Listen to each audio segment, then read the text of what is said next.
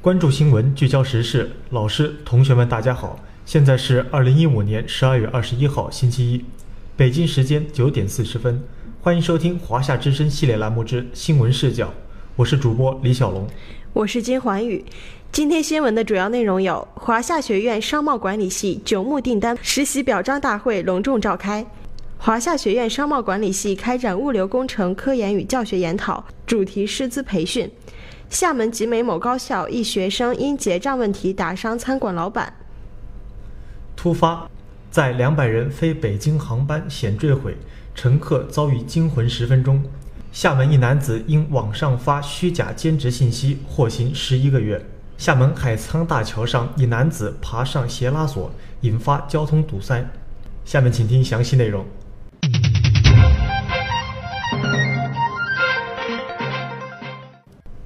华夏学院商贸管理系九牧订单班实习表彰大会隆重召开。十二月十六号上午。我校商贸管理系与九牧厨卫有限公司合作共建的九牧订单班在望星楼二零举行实习总结暨颁奖表彰大会。九牧订单班是我校与九牧厨卫有限公司共育电商物流运营人才、探索物流专业人才培养模式的一种积极尝试。双方自二零一四年开始合作，目前已经举办了两届，共计六十三名学生从这里走向了社会。总结大会上，校长助理、教务处处长王宁发表讲话。他认为，电商与物流产业密切联系，二者相互融合，带来了新型的产业模式。这种产业模式前景十分广阔。未来，他期望我校与九牧厨卫在应用型本科建设过程中通力合作，在课程开发、教师顶岗、课题研究、教学模式改革等方面有更多深度交流。大会的最后，九牧厨卫有限公司人力资源部总监邱翔、我校校长助理、教务处处长王宁等校企双方领导和管理团队为优秀实习生、业绩优异学员颁发奖品与励志奖金，并互赠了校企合作与实践实训基地的名牌。华夏学院商贸管理系开展物流工程科研与教学研讨主题师资培训。为进一步提升物流工程专业师资队伍的教学与科研水平，十二月十号，我校商贸管理系在望星楼二零一室举办了物流工程科研与教学研讨主题师资培训。此次培训由厦门城市职业学院物流专业带头人林昭鹏博士主讲。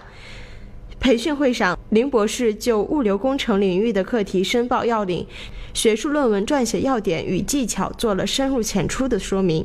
同时，他依据其在广东韶关学院、广州大学的任教经历，根据物流工程的学位评估要求，就物流工程本科教学的课程体系设计、教学设计等做了经验交流，并在课程开发、教材选用等方面提出了诸多实用中肯的建议。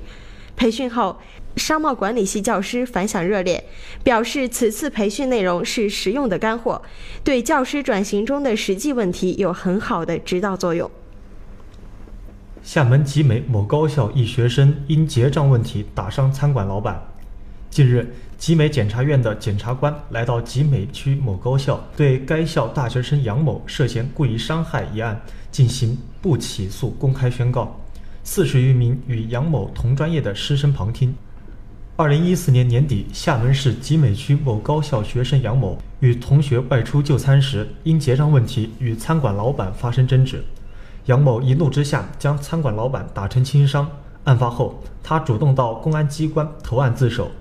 今年年初，杨某涉嫌故意伤害，被公安机关移送集美区人民检察院审查起诉。本着宽严相济的精神及有利于犯罪嫌疑人成长的考虑，集美检察院最终对杨某作出相对不起诉决定。为了使被不起诉人能卸下思想包袱，顺利回归校园，同时也为其他同学敲响远离犯罪的警钟，宣告会上。集美检察院校园阳光工作室的检察官首先宣读集美检察院对杨某的不起诉决定书，随后结合杨某故意伤害他人一案及近两年辖区大学生犯罪案例，向在场学生进行了守法教育及警示教育。突发载二百人飞北京航班险坠毁，乘客遭遇惊魂十分钟。据多名网友爆料，今天凌晨，东航巴厘岛飞往北京的 MU 七八二航班起飞后约两小时出现紧急情况，乘客遭遇惊魂十分钟。据多名乘客发布的照片显示，机舱内氧气面罩弹出。幸运的是，飞机最终在马来西亚沙巴备降。现在机上人员安全。据了解，这架由巴厘岛飞往北京的航班满载二百多名乘客。北京时间今天凌晨二时许，从登巴萨国际机场起飞。起飞后约两小时，飞机突发状况，客舱室压紧急下降。据称，约四点二十分，飞机失压瞬间从三万英尺高度降到一万英尺。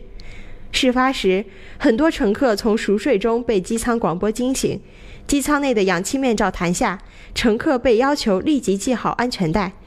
几乎所有旅客对这一从未遇到过的突发状况都不知所措，乘客的情绪一度非常紧张。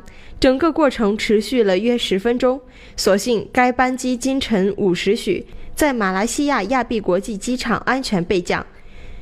东方网记者从东航方面获悉，巴厘岛至北京的 MU 七八二航班起飞后约一个半小时，飞机出现故障，机组立即启动应急预案，降低飞行高度，并主动释放机上氧气面罩。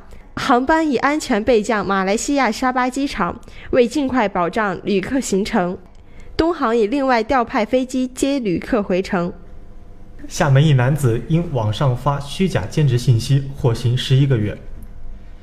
兼职刷信誉，轻松挣外快。近日，发布虚假兼职信息骗钱的男子王某在集美区法庭受审，一审被判处有期徒刑十一个月。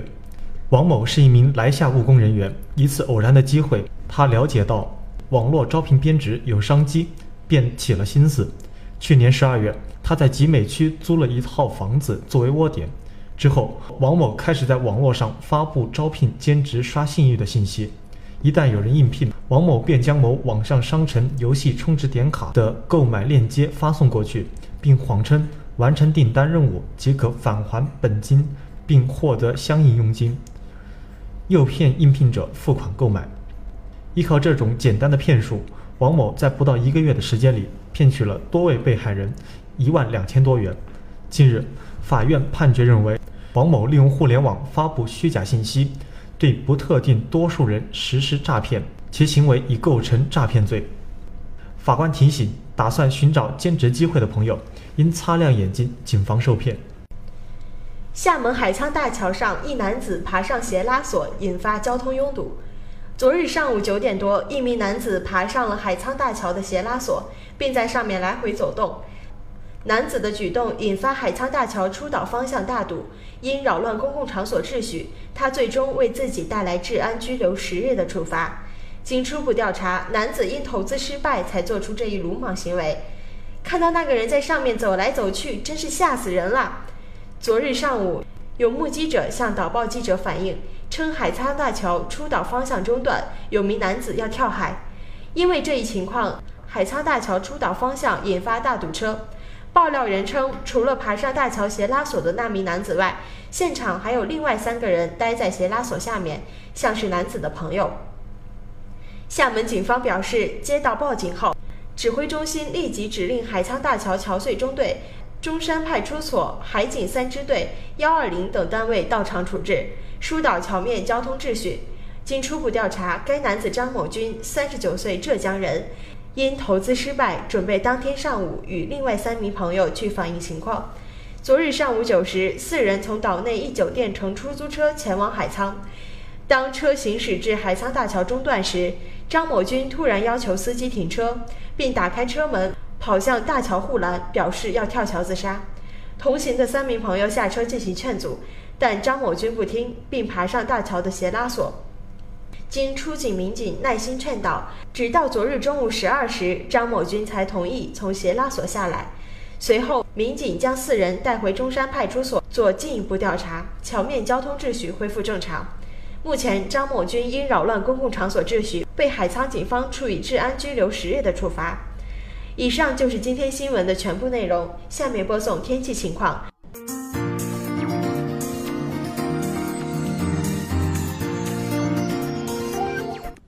十二月二十一号晴，最高气温二十一摄氏度，最低十六摄氏度。